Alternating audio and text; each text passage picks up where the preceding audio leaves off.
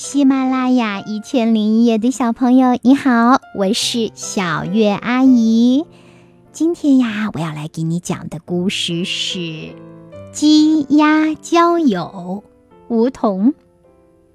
这个故事选自福建少年儿童出版社出版的幼儿寓言童话。鸡和鸭从小生活在一起，是非常好的朋友。他们希望长大后能一直互相关心。如果有什么收获，一定要共同分享。鸡见鸭钻到水里找螺蛳，鸡怕鸭会淹死；鸭见鸡在地上刨土，鸭怕鸡的爪子会刨破。于是鸡劝鸭，鸭劝鸡，但谁也改变不了谁。鸡和鸭都觉得好奇，咦？它怎么越长大越固执了呢？有一天，鸭刚刚下水，鸡生蛋了。鸡直起脖子，咯咯哒，咯咯哒叫唤起来。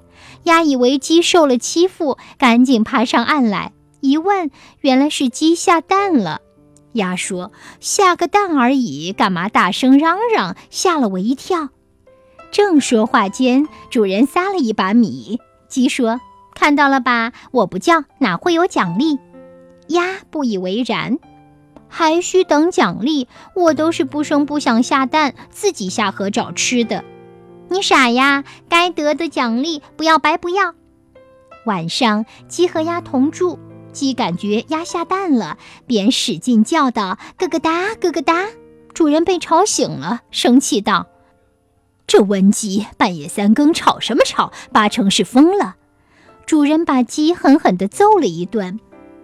后来，鸡和鸭都明白了，他们的生活习性和处事理念各不相同，所以他们的共同语言自然就越来越少了。祝你有个好梦，晚安，宝贝。